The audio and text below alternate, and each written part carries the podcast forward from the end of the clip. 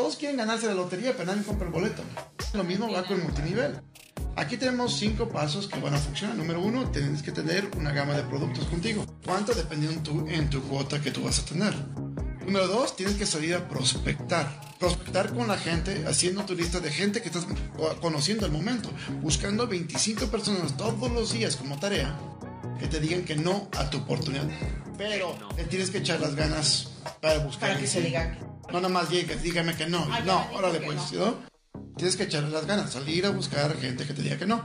Lo que va a aprender en eso, en esas 25 personas diario que va buscando, no es una frustración porque está buscando y va a encontrar. A de aquí tenemos un chocante de, palabras que muchos que entrenan y uno que, como yo, entrenamos porque muchos dicen, no, busca el sí, busca el sí, busca el sí. La persona y, entre, y ignora los nos.